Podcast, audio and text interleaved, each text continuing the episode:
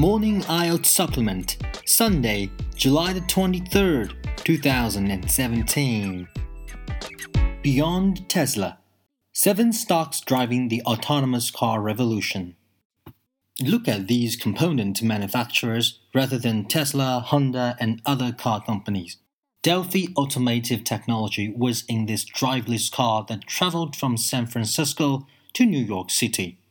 To hear most car makers tell it, the driveless car revolution is already upon us. From Tesla Inc. to Honda Motor to Daimler AG nameplate Mercedes Benz, most automobile manufacturers are targeting 2020 as the year that fully autonomous vehicles will be ready for prime time. But what does that mean for investors? It's hard to see how driverless cars will change the fundamentals of those automakers in the next few years. Tesla clearly has its hopes tied up in the rapid growth of its electric vehicles as well as its energy solutions that include lithium batteries and solar energy, which seem much more important to investors than any autopilot upgrades. Legacy automakers Honda booked about 33.5 billion US dollars in revenue last year, including sales of motorcycles and lawnmowers and other machines. So it's difficult to believe that self-driving cars will become a material driver of this stock anytime soon. On the other hand, companies that make all components for these cars, namely the high tech semiconductors, sensors, and software that make autonomous driving possible, could see their business boom. A report by my colleague Theresa Poletti last year called out chip makers as the biggest area of potential for investors she quotes one expert's prediction that the world market for automotive semiconductors grew to 30.3 billion US dollars in 2015 and is expected to hit about 41 billion dollars in 2020. So, which chip, software, and component manufacturers are best positioned to cash in as autonomous cars hit the open road with more onboard technology than ever before? Here are seven to watch. The first one is Autoliv, founded in 1997 with a focus on vehicle safety. Autoliv used to be known simply as the world's leading airbag manufacturer. But the Swedish company has taken the tech revolution seriously and has branched out into crash sensors, brake controls, and features that offer night driving assistance. Clearly, there is only a small step between those technologies and a fully driverless car, and with an existing suite of technology that prevents crashes autonomously, one could argue that Autoliv has put the most important part first. With about $8 billion in its passive safety segment, the business is already closely connected with global auto sales in a big way. Second, Qualcomm. Qualcomm brings its own chip making might as a 80 billion US dollar semiconductor behemoth. But it isn't just scale that this company offers. After spending $47 billion at the end of 2016 to acquire NXP Semiconductors, which itself had acquired Freescale Semiconductor in 2015. Freescale was a first mover in this space, partnering with sports cars icon McLaren in 2014 on a system for Formula One race car to sense the pit wall, and NXP has pushed the technology forward with self driving sensors and cameras in recent years. Qualcomm has its fingers in many pies, of course, so autonomous technologies won't be the only factor driving this tech megacap, but the segment could become increasingly important in the future. Third, Intel. Not to be outdone, Qualcomm rival Intel Corp also had looked to grow its self-driving vehicle offerings via acquisition.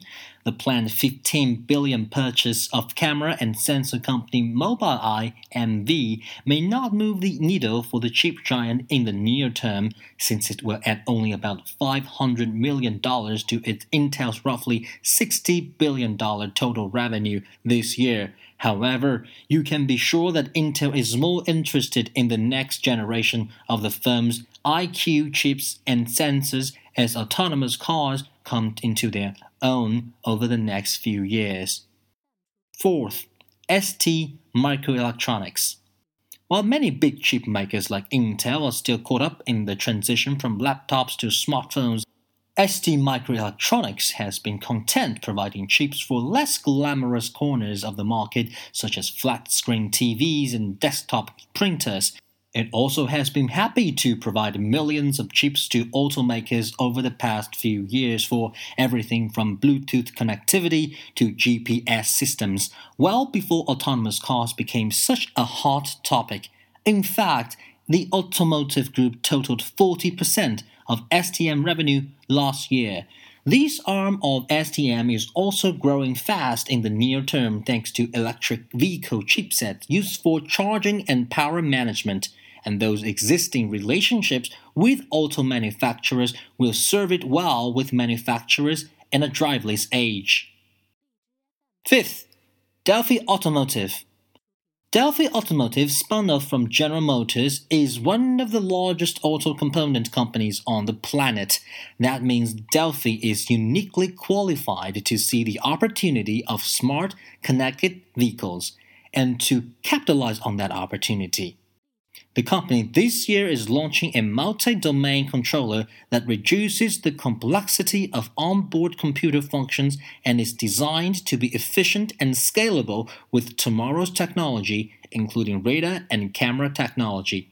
That shouldn't be a surprise since the company has been making collision warning systems since as early as 1993 and a radar enabled smart cruise control since 1999.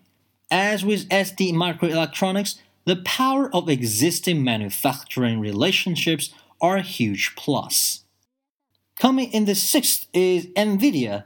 You knew we'd get to this hot stock eventually since hype about driverless cars, artificial intelligence, and similar forward looking tech trends are the biggest reason that Nvidia Corp has surged more than 700% in two years.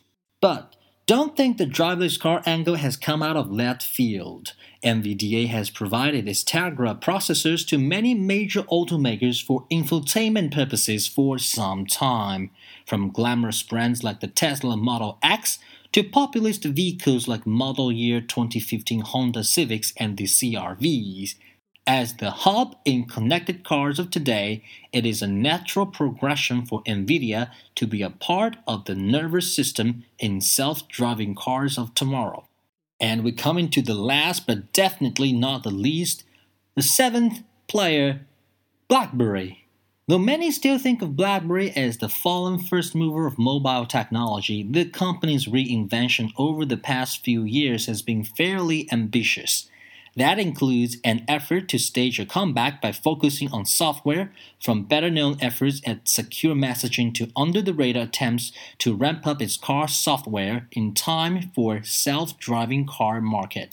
Its QNX operating system has long been part of the Ford Motors Company vehicle via the Sync 3 connectivity and infotainment platform, and is also a part of GM's OnStar technology. One report pegs BlackBerry's current software market at more than 60 million vehicles worldwide.